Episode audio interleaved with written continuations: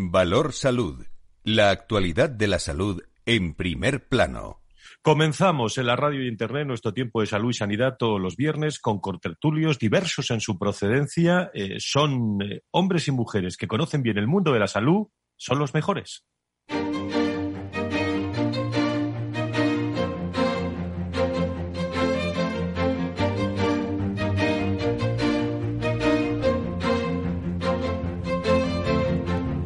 Valor Salud es un espacio de actualidad de la salud con todos sus protagonistas, personas y empresas. Con Francisco García Cabello.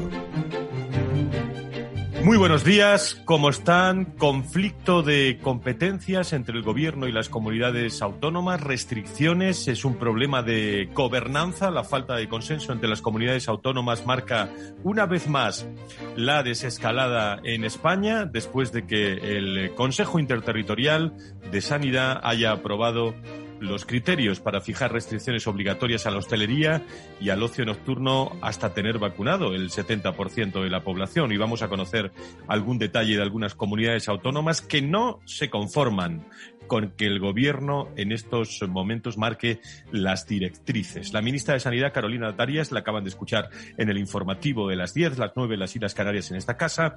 En Capital Radio acuerda eh, un alcanzado eh, acuerdo con el Consejo Interterritorial, donde se asegura también que las comunidades autónomas que rechazan las restricciones son minoría y han pedido que se evite la judicialización de esta medida. Madrid la van a escuchar enseguida. En unos minutos van a hablar, eh, vamos a estar muy atentos, no acatarán las restricciones a la hostelería seguramente y que seguirán aplicando las medidas que decidan respectivamente sus departamentos de, sanidad. Por cierto, el Tribunal Supremo ha determinado que las comunidades autónomas no pueden decretar un toque de, queda general sin estado de, alarma.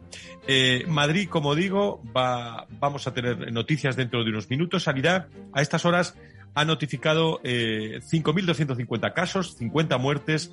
La incidencia acumulada se mantiene estable en 118 casos por cada 100.000 habitantes. El total de casos a lo largo de la pandemia asciende a 3.693.012 y las muertes, según datos oficiales, son ya de 80.099. España, nuestro país, roza ya la previsión del gobierno de llegar en la primera semana de junio a los 10 millones de inmunizados, algo más del 21% de la población protegida con la vacuna eh, completa contra la COVID-19 y encara este mes el reto de cumplir con el próximo hito. En todo el mundo el coronavirus sigue avanzando.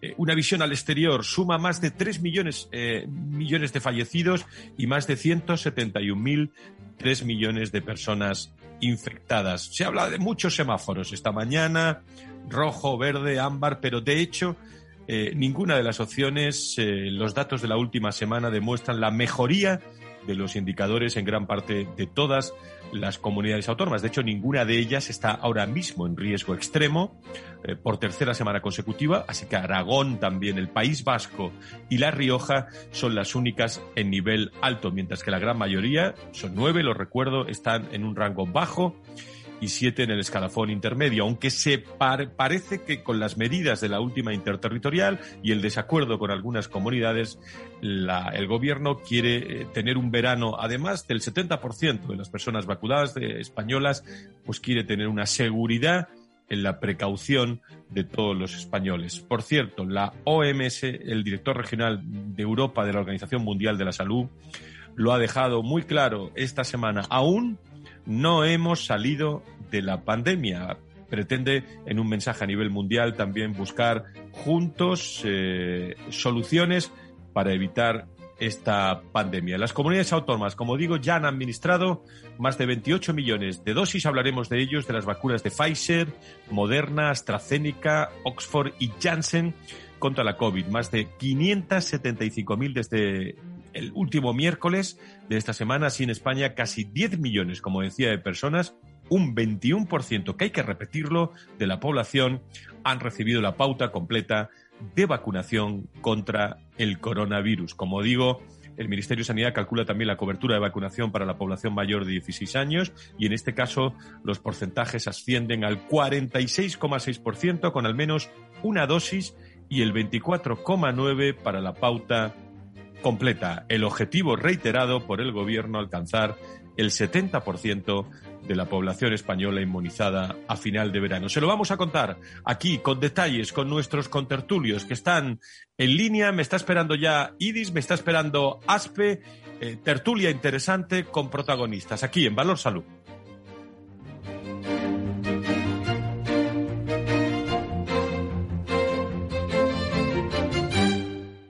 Valor Salud.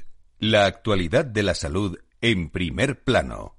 Abrimos tertulia de interés, eh, tertulia inteligente de salud, economía, bueno, todos los aspectos sociales que rozan a la salud. Fernando Mugarza es director de Desarrollo Corporativo y Comunicación de la Fundación IDIS del Instituto para el Desarrollo e Integración de la Sanidad. Doctor Mugarza, muy buenos días, querido Fernando.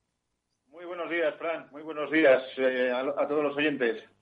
Muchísimas gracias por estar con nosotros. Alfonso de la Lama, secretario general de ASPE, de la Patronal de la Sanidad Privada en España. Querido Alfonso, ¿cómo estás? Muy buenos días, bienvenido. Buenos días, Fran. Buenos días, Fernando. Encantado de estar aquí otra vez. Buenos días y, te veo también por los sistemas de comunicación eh, modernos que tenemos ya desde hace eh, algún, algún tiempo. Bueno, antes de, entrar en materia, eh, algo que queráis resaltar. Aportaba yo datos de vacunación, mensajes de la Organización Mundial de la Salud. bueno, hoy esta mañana la novedad es pues esas formas de pensar diferentes que tiene ahora el gobierno, digo ahora porque hay eh, cambios de, de, opinión y hay algunas comunidades que parece se van a plantar. Sí, bueno, eh, eh, a mí lo que, lo que me llama la atención, ¿no? Y que es lo que estamos viendo en las informaciones en los diferentes medios, ¿no? Y que lo acabas de comentar, Fran, es precisamente esa situación de a la baja, ¿no? De, de esa, digamos, esa evolución del, de la infección por coronavirus, pero sin embargo con unas cifras que siguen estando por encima de 100 eh, contagiados por cada 100.000 habitantes. Creo que en concreto la cifra es 118, ¿no? Por lo tanto, digamos que hay sí un descenso, pero un descenso lento, ¿no? En este en este momento. Y claro, conciliar ese descenso lento con la llegada del verano y probablemente pues con los temas de medidas de prevención necesario reforzar en todos los sentidos, pues es uno de los grandes retos que tiene en este momento, yo creo que no solamente el Ministerio de Sanidad, sino todas las comunidades autónomas y todos los territorios, ¿no? No hemos de olvidar que, las vacaciones están ahí a la vuelta de la esquina, que todos las estamos esperando, pues como prácticamente como agua de mayo, pero que sin embargo vamos a tener que ser conscientes de que, de que el virus eh, sigue conviviendo con nosotros y la esperanza, como tú bien has dicho, reside en que la vacunación pues cada vez sea más intensiva y que cada vez haya un porcentaje mayor de, vacunados. Eh, yo creo que ese es uno de los, de los grandes retos que, tenemos en este momento. Alfonso. Sí, a, mí, me, estando de acuerdo con lo que dice Fernando, sí me gustaría dar un mensaje algo más optimista, ¿no? Y es, eh, a, pesar del ruido político que hay del Ministerio y las peleas con las comunidades autónomas, lo cierto es que la campaña de vacunación sigue, sigue y sigue cada semana miles y miles de ciudadanos están inmunizados y además es y, además hay que dar gracias a la paciencia que está teniendo la ciudadanía con, todos los mensajes políticos diversos y contradictorios y, que lo están recibiendo con resignación y esperando su momento de, vacunación, ¿no? Y, esto está consiguiendo que ya se esté recuperando actividad podamos decir ordinaria, ¿no? En sectores económicos, en empleo empieza a haber mejores datos. Desde luego nosotros en sanidad privada aparte de estar muy pendientes de la evolución del virus y de la vacunación, sí estamos volviendo a retomar temas de colaboración público-privada con las administraciones. Creo que más, más adelante vais a hablar de, un acuerdo que estamos firmando con la Agencia de Medicamentos sobre el plan de resistencia antibiótica. yo creo que la situación poco a poco va mejorando. Como dice Fernando, hay que estar todavía, todavía atento porque no está ganada la batalla, pero sí creo que estamos en un momento diferente en el que podemos empezar a hablar de otras cosas y avanzar en temas que habían quedado aparcados. Eh, estamos. Eh, sí, adelante, Fernando. Sí, sí. sí si, me, permites, eh, hola Alfonso, que estamos los dos aquí en la, tertulia con Fran. una, un apunte nada más, ¿no? Un apunte nada más que, es un pensamiento que, bueno, que me lleva rondando por la cabeza, ¿no? Y es el, el, hecho de esta aproximación estacional, ¿no? De esta de este verano que tenemos a la vuelta de la esquina, claro, pues va a hacer con toda seguridad que, que mucha gente, muchas personas, pues nos desplacemos, ¿no? De nuestros lugares habituales de residencia, ¿no? Y claro, esto coincide justo también con el, programa de vacunación, ¿no? En primera dosis y en segunda dosis. A mí me gustaría ver una estrategia clara, ¿no? Por parte de, las administraciones eh, públicas en este caso, ¿no? Para eh, tener en cuenta este aspecto, ¿no? En el sentido que qué es lo que va a pasar con las citaciones, cómo se van a producir, si alguien se desplaza, por ejemplo, a una zona diferente de su residencia, va a poder vacunarse en el sitio donde esté pasando esas vacaciones. Yo creo que esos aspectos son muy importantes en este momento porque eh, todo, todo este tema estratégico, ¿no? añadido a esa incertidumbre que se ha generado con esas segundas dosis de vacuna en algunos tramos de edad, yo creo que deberían de ser clarificados de una forma fehaciente y transparente por parte de la Administración, ¿no? Porque de otra forma, pues vamos a caer en un paréntesis un tanto, un tanto complejo, especialmente si eh, dejamos atrás pues algunas de las medidas de prevención, eh, pensando que eh, el tema de la batalla del coronavirus está ganada. La batalla no está ganada y tenemos que ganarla todavía día a día.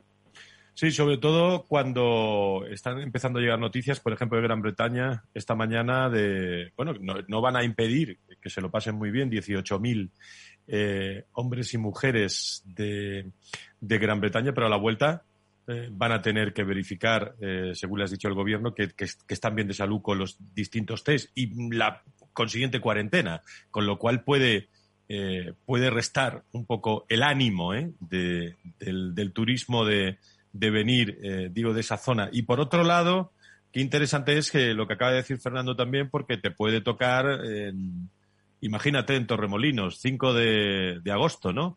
Eh, que te citen para la, la, segunda dosis, a ver cómo se organiza eso. Yo creo que tiene mucho sentido todo lo que comentáis. Bueno, un apunte muy rápido. Eh, estamos con dos instituciones importantísimas del sector de la, de la salud en nuestro país. Por un lado, IDIS. Habéis estado eh, muy centrados también esta última semana en todo la, lo que es ciberseguridad, ¿no, Fernando? Sí, así es. Es uno de los aspectos más más importantes, ¿no? Que tenemos también en el sector sanitario público y privado, ¿no? El tema de la seguridad de la información, ya no solamente de la protección de datos vinculada al, re, al Reglamento General de Protección de Datos, sino lo que es la, seguridad de los sistemas, ¿no? De las herramientas que utilizamos, ¿no? En ese sentido, además, está avanzando y desde la Fundación IDIS así lo estamos haciendo en todos los temas de interoperabilidad, ¿no? La, la, interoperabilidad de la historia de la historia clínica de los datos que son los que son propiedad del paciente, ¿no? Esa interoperabilidad entre los diferentes sistemas del, entorno privado y también del entorno privado y público, ¿no? De tal forma que el paciente, insisto, como dueño de nuestros propios datos de salud, podamos transitar por ambos sistemas pues portando pues nuestras, los resultados de nuestras pruebas diagnósticas o los resultados de las exploraciones que nos hayan hecho, ¿no? O nuestro historial clínico, ¿no?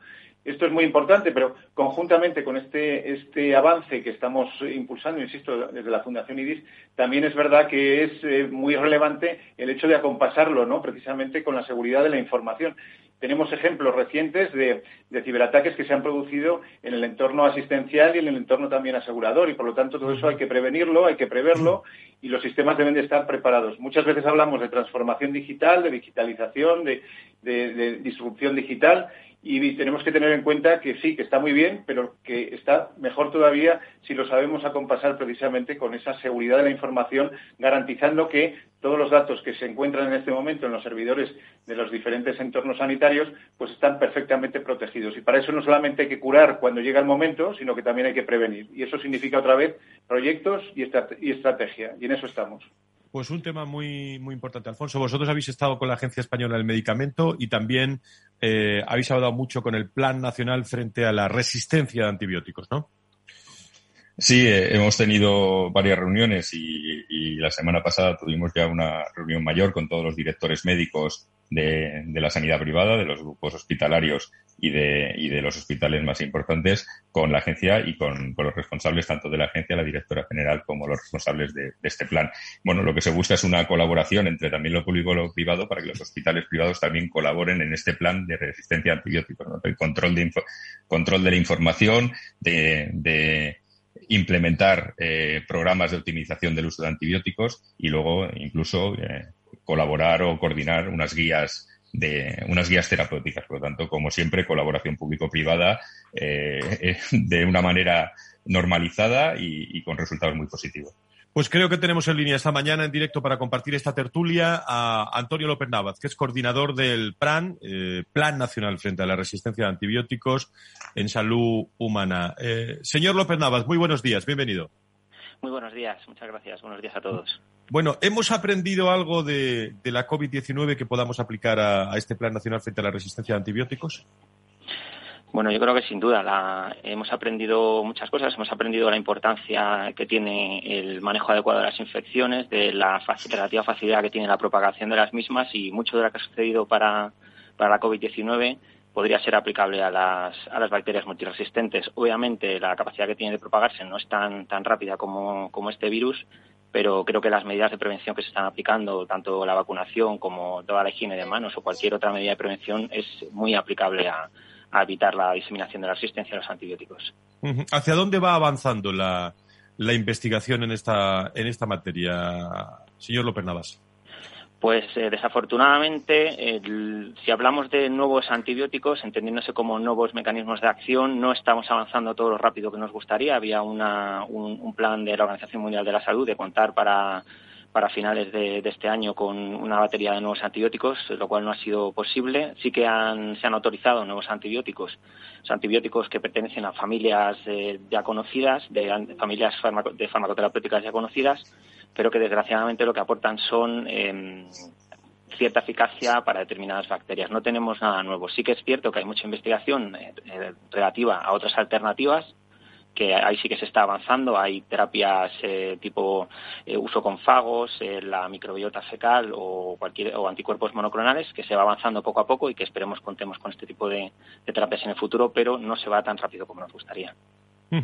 Una, una cuestión también, bueno, la pregunta es muy, muy directa. Eh, ¿Ha afectado esta pandemia en, en la lucha para la reducción del, del uso de, de, antibióticos y, me gustaría saber también, en otra línea, eh, cómo están avanzando, escuchaba al secretario de, la patronal, pero cómo están avanzando eh, con agentes, bueno, como la patronal y otras instituciones.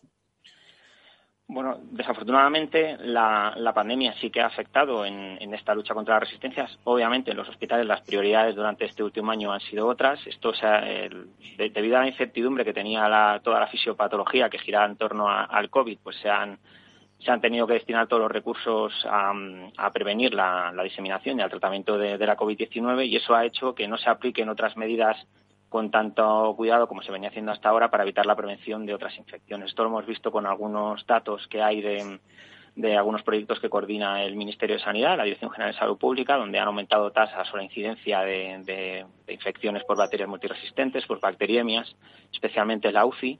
También se ha visto un aumento muy importante del consumo de antimicrobianos, especialmente durante los meses de, marzo a mayo, Estamos hablando de incluso un incremento del 40 al 60% en determinados antibióticos en el ámbito hospitalario y, por tanto, esto mucho me temo que sí que tendrá consecuencias en el futuro en la aparición de, bacterias multiresistentes. Ese, dato concreto ahora no se puede saber, pero se suele asociar un aumento del uso de antibióticos con un aumento de las resistencias.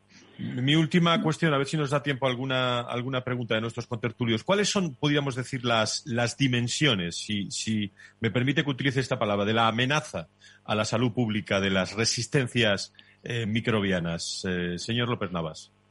Bueno, pues antes de la COVID-19, la resistencia a los antimicrobianos era, eh, por la Organización Mundial de la Salud y la Organización de Naciones Unidas, la mayor amenaza de salud a la que nos enfrentábamos en los próximos 20 años. Por lo cual, una vez que superemos esta, esta importante pandemia, volverá a ser eh, uno de los enormes problemas. Esto afecta a la salud humana, a la sanidad animal, a la seguridad alimentaria, al desarrollo, afecta a cualquier persona, da igual la edad, el país, ya lo hemos visto con la COVID-19, con lo cual eh, las dimensiones son, son enormes. Hablamos al año 2018 de 700.000 muertes anuales por infecciones debidas a una bacteria multiresistente. Si lo trasladamos a Europa, son alrededor de 33.000 y si lo trasladamos a España estamos hablando de 4.000 muertes de, por, debidas a una infección por bacteria multiresistente. Es decir, duplicamos las muertes por un accidente de tráfico o estamos muy cerca de las muertes que se producen en España por, por ejemplo, el cáncer de mama.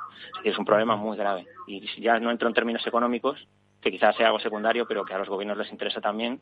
Esto supone enormes pérdidas de miles de millones de euros al año. Eh, el Fernando Antonio, eh, nos queda poco tiempo, pero alguna reflexión muy rápida, si, si queréis, para nuestro invitado. Adelante. Sí, muy, muy rápida. Yo, yo tendría una, una cuestión eh, muy breve.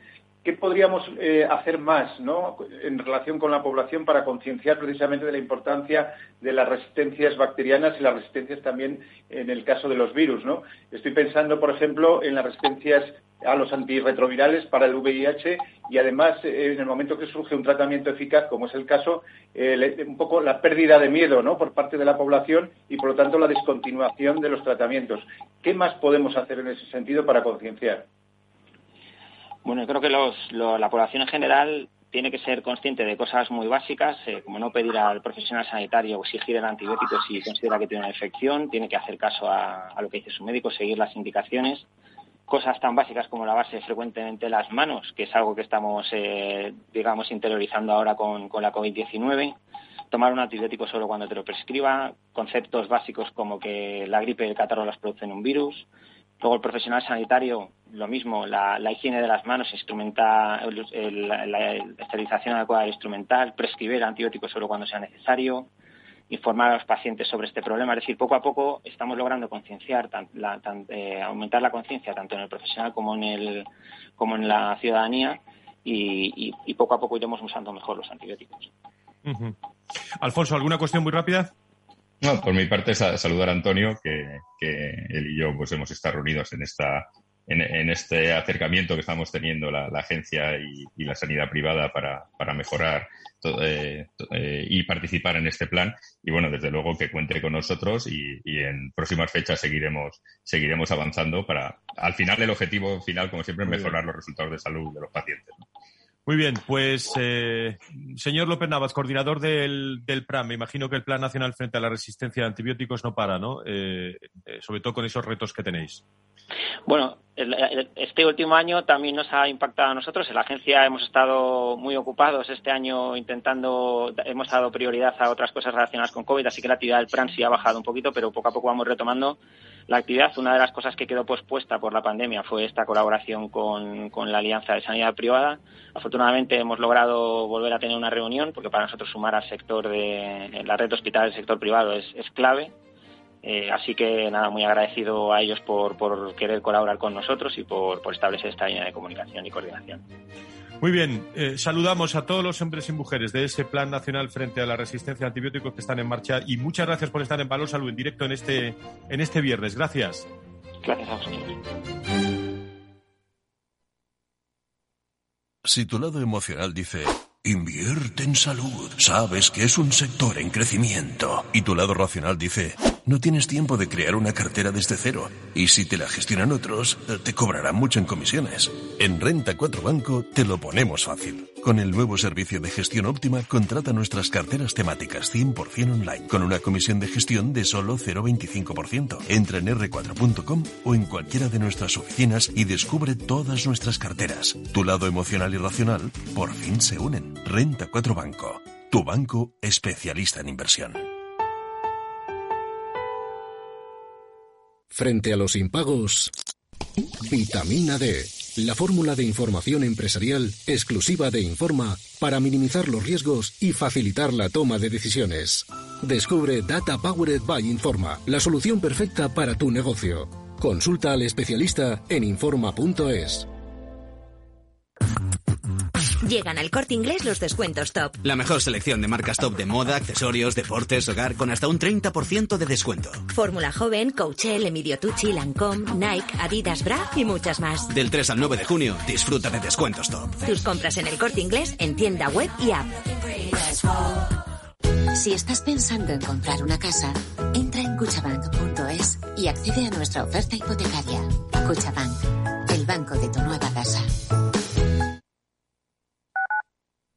Escuchas Capital Radio, Madrid 105.7, la radio de los líderes. Esto te estás perdiendo si no escuchas a Luis Vicente Muñoz en Capital, La Bolsa y la Vida. Luis de Guindos, vicepresidente del Banco Central Europeo. La economía española eh, sorprende, sorprende siempre para, para, para bien en los momentos más, más difíciles. Este, este es un momento de una extrema complejidad. Eh, yo creo que les diría es, eh, tenemos una economía que es competitiva gracias a las reformas que se hicieron en su momento. Yo creo, estoy convencido que la economía española pues eh, rebotará y volverá a generar empleo con intensidad y volvemos a crecer por encima de la media. No te confundas. Capital, la bolsa y la vida con Luis Vicente Muñoz, el original.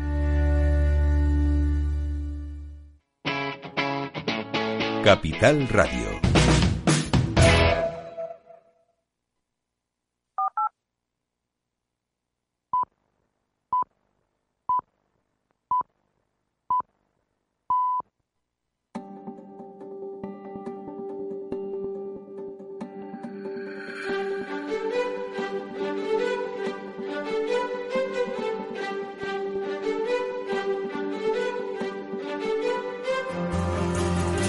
Valor Salud es un espacio de actualidad de la salud con todos sus protagonistas, personas y empresas. Con Francisco García Cabello. Estamos en directo en Capital Radio con la actualidad de la salud y la sanidad todos los viernes, contado de otra forma por nuestros contertulios, por la actualidad, con nuestro equipo de expertos al cual agradecemos especialmente eh, no solo la atención, sino el cariño a lo largo de toda la semana en analizar los datos eh, que preparamos en este programa de los viernes.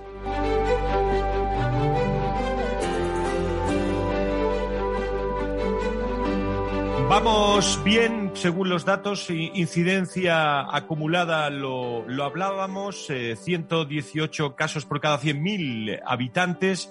Desde la Organización Mundial de la Salud recomiendan también apoyo y mientras eh, parece, luego me lo llevo a tertulia, con eh, Antonio Burgueño, con Nacho Nieto en unos minutos, parece que el gran problema de esta mañana es la gobernanza, si me permiten. Sanidad eh, confía en que las comunidades autónomas respeten lo acordado y, avisa que tendrán que cumplirlo. Y esta mañana, entre ellas Madrid, la Comunidad de, Madrid, Euskadi, también Galicia, Castilla y León y Andalucía se rebelan eh, contra sanidad y no acatarán el documento de la nueva eh, normalidad no hay que se pongan de acuerdo, en este caso en la, en la política, cuando el problema es, la, la, sanidad. Luego hablamos con nuestros contertulios, pero quería abordar el, el tema a, a, esta hora con más detenimiento sobre el envejecimiento, porque en las últimas horas más de mil asistentes de 23 países eh, se han reunido en el segundo Congreso Virtual de la Asociación de la Sociedad Española de Geriatría y Gerontología. Y creo que tenemos en línea a José Augusto García, que es su, su presidente. Eh, señor García Navarro, muy buenos días, bienvenido. Muy buenos días a todos, muchas gracias. Bueno, en primer lugar, eh, enhorabuena por este enorme éxito de, personas interesadas eh, por todo lo que es el envejecimiento, ¿no? Sí, la verdad es que nosotros mismos estamos sorprendidos en positivo, ¿no? Porque el, impacto que está teniendo en estos momentos la geriatría y la gerontología española es importante no solo en España, como, como ha señalado, sino también en otros países, porque tenemos inscritos de, de 23 países diferentes y de tres continentes. ¿eh? Primero Europa, segundo América y en tercer lugar Asia, lo cual quiere decir que hay un interés importante que también se fijan en el foco de los mensajes que estamos transmitiendo eh, desde la sociedad española. Han hablado de envejecimiento, eh, lógicamente la Sociedad Española de Geriatría. Me gustaría que los oyentes eh, sacaran conclusiones de las que usted ha sacado también en este congreso, eh, aunque hay un enorme desequilibrio entre demanda y oferta de especialistas de geriatría, pero ¿cómo ha afectado el COVID-19 también entre la población mayor y después de analizar en este congreso todos los detalles? Bueno, nosotros creemos que el COVID ha tenido un impacto, y todo el mundo lo sabemos, terrible en las personas de más edad, más vulnerables y con mayor carga de enfermedad crónica. Eso lo hemos visto porque han sido las que han acumulado una mayor mortalidad eh, de toda la epidemia, ¿no? Eh, pero además de eso, eh, que nos obliga a hacer una reflexión importante sobre el modelo que tenemos de cuidados de larga duración, el modelo que tenemos de residencias de mayores, si tenemos suficientemente potenciadas o no la atención domiciliaria o formas alternativas a las residencias. Además de eso, ahora nos encontramos con que hay que eh, volverse a poner al día en todas las patologías crónicas que estas personas mayores eh, sufren y que han estado un poco olvidadas, un poco retrasadas en sus diagnósticos y tratamientos durante la epidemia, lógicamente por disminuir el contacto con los servicios de salud y darles más protección. Y además tenemos el terrible impacto que está causando también eh, las enfermedades mentales. Nosotros estamos viendo una mayor prevalencia muy importante de depresión, de ansiedad, de insomnio y en las personas con demencia de trastornos del comportamiento. Y eso nos obliga ahora pues a hacer un sprint después de un sprint, que por cierto, la gente está cansada, pero tiene que mirar un poquito hacia el horizonte porque nos queda todo este tipo de pacientes y de patologías que atender. Hablando de envejecimiento, eh, ¿qué han hablado en el Congreso de, vacunas, que es la gran novedad? Las vacunas, desde la seguridad, desde, desde la, eficacia, pero eh, han ayudado mucho ¿no? En, en, este momento y sobre todo han dado mucha seguridad cuando hablamos de envejecimiento. Eh, Así es, las, vacunas han sido el, gran, eh, en fin, la gran batalla contra el coronavirus. Afortunadamente ahora tenemos un porcentaje enorme de vacunación en personas mayores, eh, enorme, tanto en las personas que viven en residencias, que fueron las primeras que comenzaron a vacunarse, como las que viven en domicilio, y lo que estamos viendo es eh, una bajada drástica de los ingresos por coronavirus en los hospitales y también de la mortalidad, tanto en los hospitales como en el domicilio como en las residencias. De manera que sí que animo a todas las personas mayores si es que alguna queda que aún no se ha vacunado, que no tenga duda porque es el mejor tratamiento para protegerse contra el coronavirus. Eh, y aquí, eh, en este país, somos afortunados, ¿eh? porque tenemos un porcentaje muy elevado de vacunación, algunas diferencias regionales por comunidades autónomas, pero en general muy elevado. y bueno, donde, donde existen más problemas son en esos cuatro países que tienen eh, en fin, eh, menos estado de bienestar que nosotros y que aquí sí que a las personas mayores también les llegará mucho más tarde la vacunación. Pero nosotros contentos y animar a que si alguien queda, por favor se ponga la vacuna. Eh, son, en el discurso que tienen todos ustedes y que he leído de, este Congreso en la preparación de esta entrevista, ¿son las políticas sociales, las políticas científicas las que tienen que desarrollarse realmente cuando hablamos de envejecimiento y de mayores, presidente? Así es, es que eh, nosotros estamos en un, país tremendamente exitoso en cuanto a envejecimiento. Somos en las estadísticas mundiales el tercer país eh, con mayor esperanza de vida. Eh, en estos momentos, de las personas que van a votar, una de cada cuatro tienen más de 65 años. y cada vez tenemos mayor porcentaje de personas mayores. Las personas aquí en España, cuando llegamos a tener 65 años, nos quedan unos 20 años todavía de vida activa. Y la única manera de abordar los problemas que genera el envejecimiento, tanto a nivel social, si queremos hablar, por ejemplo, de pensiones, como de participación de las personas mayores en la sociedad, como de derechos sociales, como de atender a las personas enfermas a través de la geriatría, la única manera es hacerlo a través de aproximaciones profesionales, técnicas y científicas, y luego contar con que nos escuchen los políticos y lo transformen en realidades, ¿no? Poniendo un presupuesto, un seguimiento y un programa, ¿no? Y aquí es donde estamos también intentando incidir, porque no siempre encontramos esa receptividad en todos los gobiernos. Por último, eh, qué, es gran sufrimiento ¿eh? en el comienzo del COVID, cuando hace, siendo, siendo optimista también, echando la mirada atrás, ¿eh? han sufrido nuestros mayores y por otro lado, en otra cuestión de la pregunta última, que le, le ruego brevedad, cómo han evolucionado los servicios también para, para nuestros mayores y la atención en los últimos años, ¿eh, presidente? Eh, así es, eh, fue una, en fin, fue una, una vivencia horrorosa tanto para las personas mayores fundamentalmente, para sus familiares cuidadores directos y para los profesionales que lo estábamos viendo en el día a día.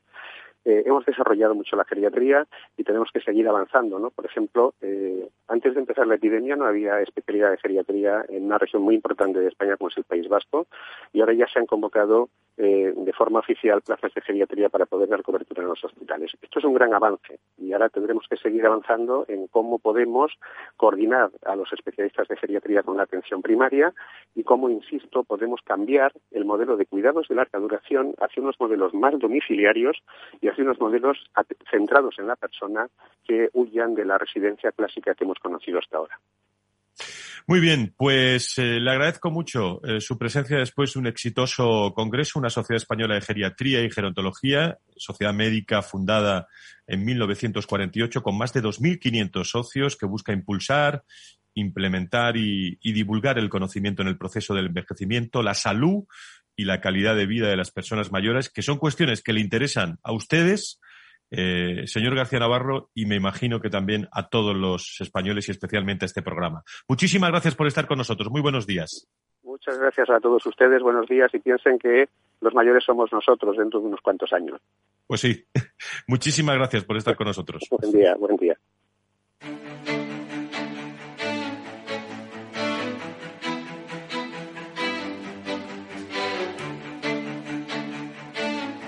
Valor Salud desde la actualidad. La salud al alza. Y hablamos mucho en las últimas horas, ayer tuve la ocasión también de tener una webinar muy interesante, hablamos mucho de bienestar, de salud mental, la salud mental está ahí, el estrés, la, ansiedad. Eh, se ha hablado mucho en las últimas semanas del, nuevo criterio eh, técnico de la Inspección de Trabajo en material eh, de riesgos psicosociales, es decir, nivel de, ansiedad, de estrés, de, de, riesgo que tienen los empleados y también las organizaciones. Quería hablar con Anabel Fernández, que CEO en, en ACFOR, eh, Prevención Psicosocial. Eh, querida Ana, ¿cómo estás? Muy buenos días, bienvenida. Hola, muy buenos días, Fran. Muchísimas gracias. Hablamos con la primera consultora española especializada en prevención psicosocial, con presencia en, en, bueno, en muchísimos países de Latinoamérica, con el fin también de mejorar la gestión de los riesgos psicosociales y promover la salud psicológica también en las empresas. ¿Podrías resumirle a todos nuestros seguidores brevemente qué supone para las empresas también esto que decía, este nuevo criterio técnico que es muy importante, Ana? Pues efectivamente, como bien dice Fran, en las últimas semanas se viene hablando mucho de, de, este criterio. Sí que es importante apuntar que ya desde el año 95 las empresas en España están obligadas a proteger a los trabajadores frente a los riesgos psicosociales. Sí que es cierto que este criterio técnico, Fran, eh, realiza algunos pronunciamientos sobre cuestiones que anteriormente pues estaban menos concretadas. Principalmente, eh, yo con, la gente que nos escucha quería compartir cuatro.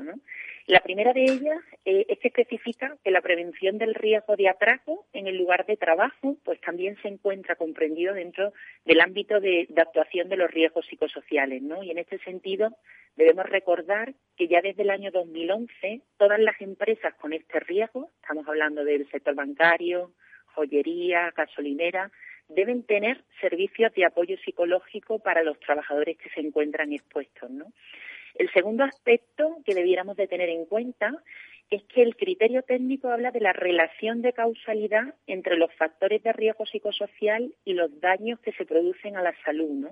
Y cómo, estando esto debidamente demostrado y acreditado, constituiría la base legal para el tratamiento preventivo de estos riesgos, ¿no? Y su consideración incluso como accidentes de trabajo o contingencias profesionales, ¿no? Por lo que es esperable que en el corto plazo pues se trate de instar a las empresas con mayores ratios de absentismo de incapacidades temporales por trastornos psicológicos a la puesta en marcha de planes específicos.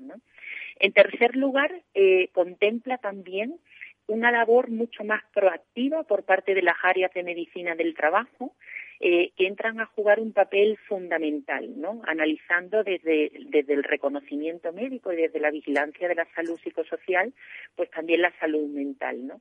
Y en último lugar, bueno, pues contempla, por supuesto, que la inspección de trabajo pueda realizar acciones de comprobación en aquellos casos de baja laboral eh, pues que se deba eh, pues efectivamente a, patologías relacionadas con los riesgos psicosociales.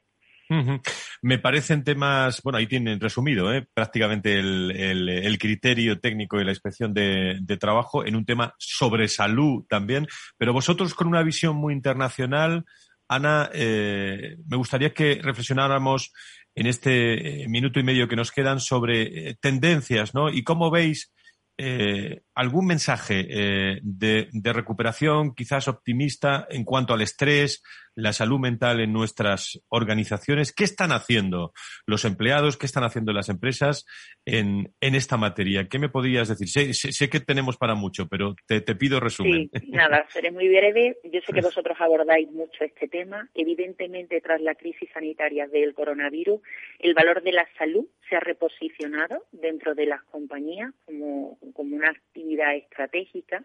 Y cuando hablamos de salud psicológica, estamos hablando de un problema muy grave según la Agencia Española de Medicamentos, el consumo de ansiolíticos en España no deja de crecer.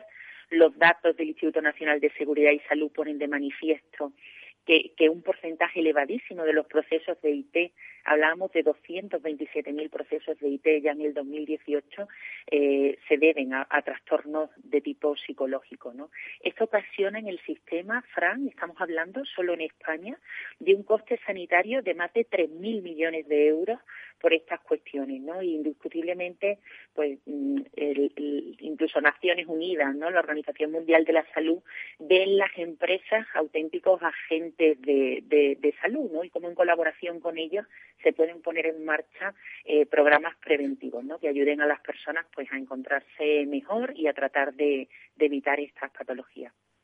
Bueno, pues ahí está la novedad eh, que queríamos traerla a esta tertulia. Eh, ayer tuve la ocasión de estar también con muchos expertos sobre ese criterio técnico y la inspección de trabajo y sobre todo también la, visión de un tema que, bueno, que venimos hablando siempre, que está ahí, ¿no? Salud mental, ansiedad, estrés, pero que sin duda alguna el COVID ha incrementado en, distintas eh, organizaciones y son organizaciones las que están pendientes también de estos riesgos que tiene las organizaciones y los propios empleados y, por lo tanto, las personas.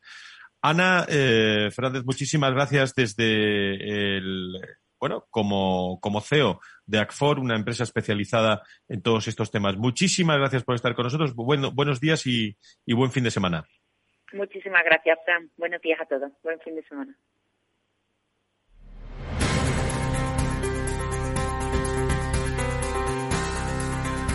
Valor Salud es un espacio de actualidad de la salud con todos sus protagonistas, personas y empresas.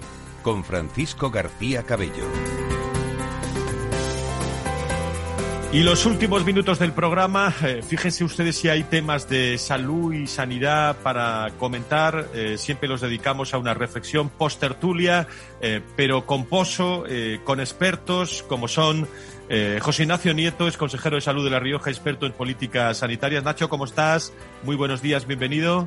Buenos días, pues aquí estamos un viernes más, pendiente de todas estas cosas que tanto nos interesan a nosotros y creo que, a muchas personas más de las que nos oyen eh, en, directo o en diferido. Sin duda, sin duda alguna. Antonio Burgueño, director del proyecto Venturi y, y, experto colaborador de este programa. Querido Antonio, ¿cómo estás? Muy buenos días. Buenos días, pues encantado de estar aquí con vosotros. Bueno, han, dicho algo las comunidades, eh, porque yo eh, es evidente que están en desacuerdo con lo que han dicho, pero creo que eh, desde primera hora Madrid también está interviniendo. ¿Cuál es, cuál es la, lectura, Nacho, que haces a esta hora de la mañana? Bueno, me imagino que te refieres, antes hablabas de que estamos en un momento en que la gobernanza vuelve a ser una cuestión importante, que te refieres a, lo que pasó en el interterritorial el, miércoles pasado y que ahora mismo está, está un poco en liza y está siendo muy, muy hablado, ¿no? La, la, el tratar de poner como obligatorias esas, esas actuaciones coordinadas, ¿no? Que, que se llaman. Hombre, pues la cosa yo creo que está un poquito caliente porque no se acaba de entender del todo como tantas cuestiones de la, de la pandemia, ¿no? Y se está jugando yo creo que con algunos términos con algunos términos de la ley de cohesión y del propio reglamento del Consejo Interterritorial, que por cierto es de 2003. Yo creía que algo se había modificado. No se pudo eh, en, una, en unas etapas anteriores modificar. Que conoces bien, etapas que conoces bien. Sí, sí, bueno, por lo menos las he vivido directamente, en primera persona y que sigue estando, estando ahí ese, ese reglamento y yo creo que se está un poco por distintos intereses jugando también con las palabras. ¿no? Los acuerdos del Consejo Interterritorial, la ley de cohesión lo, lo dice eh, claramente, tienen que ser por, por consenso y las, estas que ya se llaman ahora actuaciones coordinadas, eh, que tienen que ser por acuerdo del Consejo Interterritorial en temas de salud pública, acuerdo del Consejo Interterritorial. Si es acuerdo, tiene que ser por consenso y siempre los acuerdos del Interterritorial, dice la ley y el reglamento, que tienen que ser en fórmula, en forma de recomendaciones. Yo creo que la respuesta es bastante, bastante clara y que no hay, eh, como se está viendo, una clara eh, postura que favorezca lo que el gobierno está tratando de señalar, digo, postura en el orden jurídico para que trate de hacer obligatorias esas cuestiones como ha hecho con órdenes comunicadas y con otras cuestiones. ¿Qué pasa? pues que se han ido, yo creo que se han ido admitiendo por la propia situación en muchos momentos esas, esas, eh, bueno, pues eh, todo eso para, para favorecer la lucha contra la pandemia. Pero claro, llega un momento que, por un lado, un día se le dice a las comunidades, busque usted eh, la vida y vaya a los tribunales, y a la semana siguiente le dice, no, no, ahora le voy a decir yo lo que tiene que hacer. Y claro, pues se ha armado un poco de lío, pero que no le echen la culpa a nadie, que quien lo ha armado es quien lo ha armado. Antonio, tu visión. No, lo explica muy bien, Nacho. Lo, lo, lo, vivió en primera persona y conoce que se cuece ahí. Yo, yo mi visión es muy simplista. Primero, punto uno, no va a pasar nada. El País Vasco ha dicho que no, le, le dirán a Ayuso que es muy mala, pero como el País Vasco ha dicho que no le da la gana y al País Vasco no se le toca porque es amigo, pues entonces se acabó el, el percal, no van a hacer nada. Y segundo, una, otra reflexión simplista que como yo no estoy en estos jaleos de la política y demás, pero en gestión siempre se ha dicho, y en política también, Nacho lo sabe, si algo funciona no lo toques.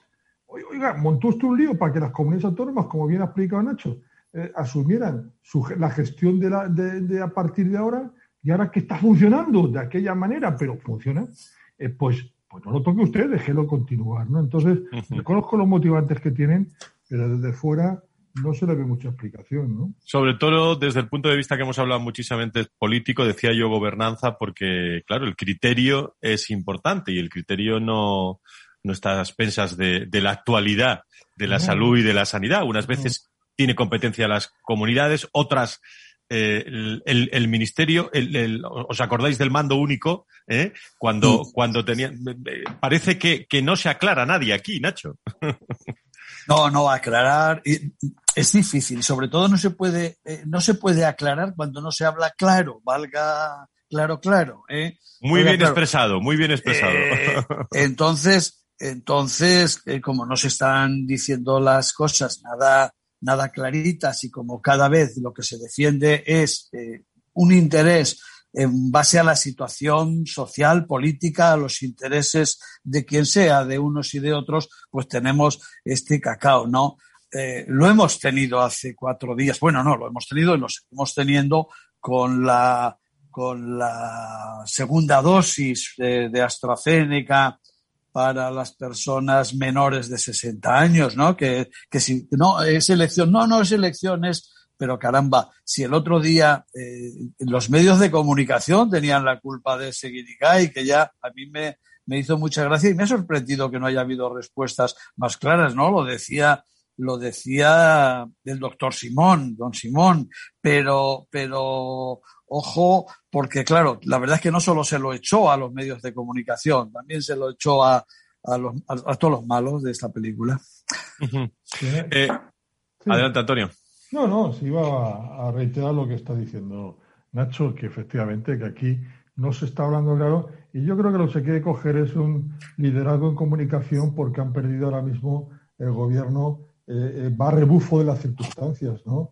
Entonces quiere liderar el, relato en alguna cuestión o en varias y quiere recuperar el relato de la sanidad en, en la pandemia, que además quiere apuntarse el tanto de, la, de, las vacunas, bueno, pues, pues al fin y al cabo es Europa, pero a través del Ministerio, por lo tanto tiene su derecho en ello, ¿no? Pero, pero céntrate en eso, no empieces a tocar y además que jurídicamente se sostiene muy mal lo que están proponiendo, ¿no?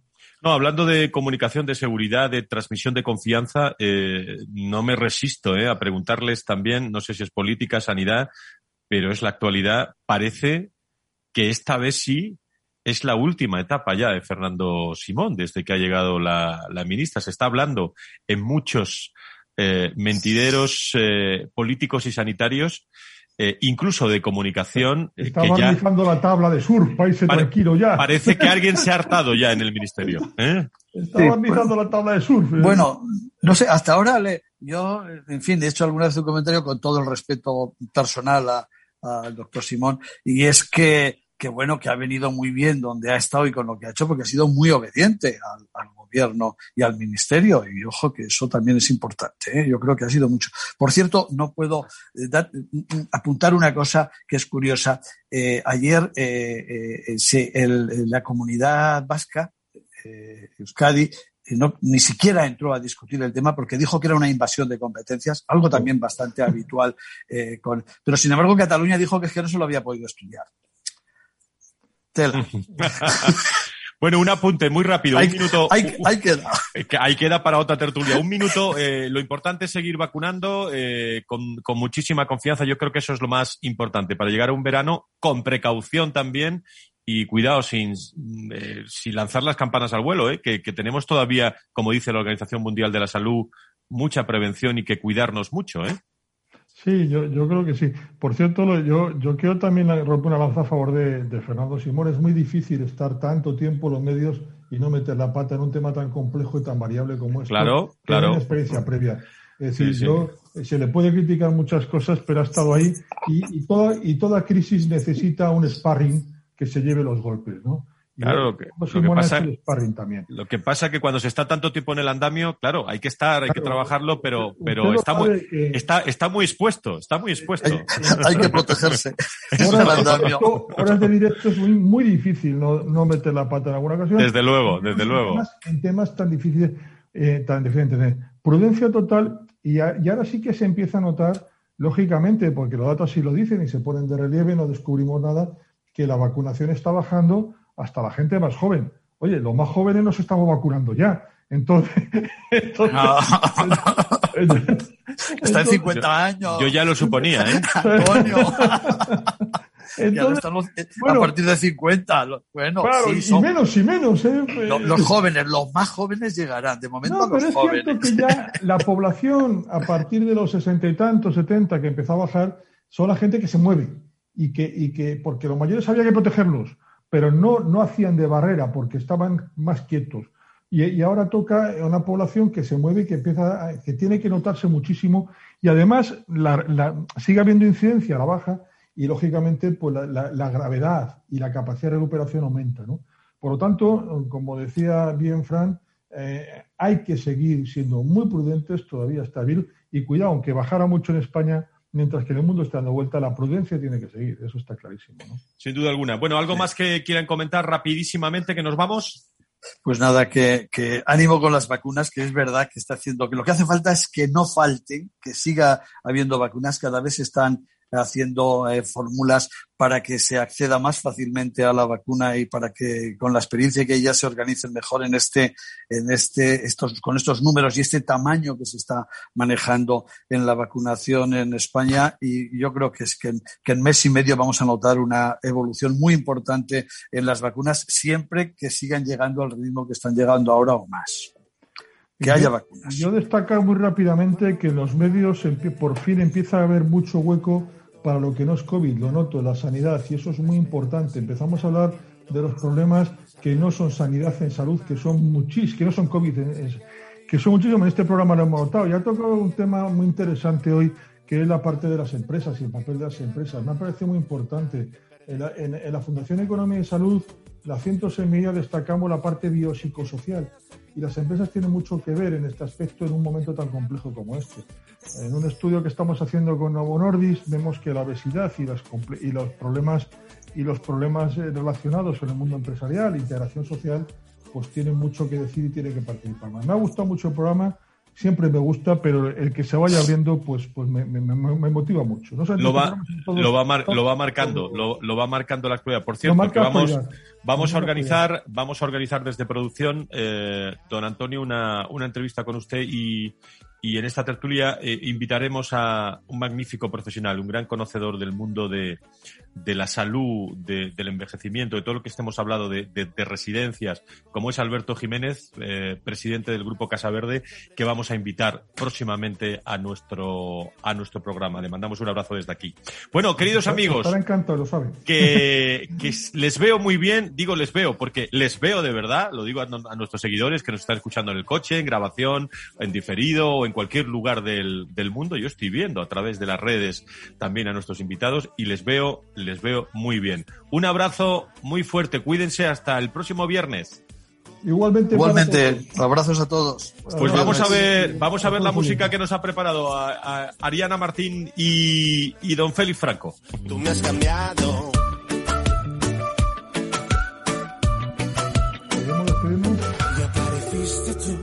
Hecho vudú. Hiciste que mi cielo se pintara de azul. Y apareciste tú entre la multitud. Y tengo que decir Tú me has cambiado. Bueno, pues con ritmo musical nos vamos. Que sean felices, cuídense mucho, eh, precaución también, vacunación y vacunación, que yo creo que es lo importante. El viernes, más salud y sanidad. Gracias a todo el equipo de producción y asesores de este programa y especialmente a usted por estar escuchando este, este espacio. Buen fin de semana, adiós, hasta el viernes. Tú me has cambiado. Valor Salud. La actualidad de la salud en primer plano todas las semanas con sus personas y empresas. En Capital Radio, con Francisco García Cabello. Tú me has cambiado.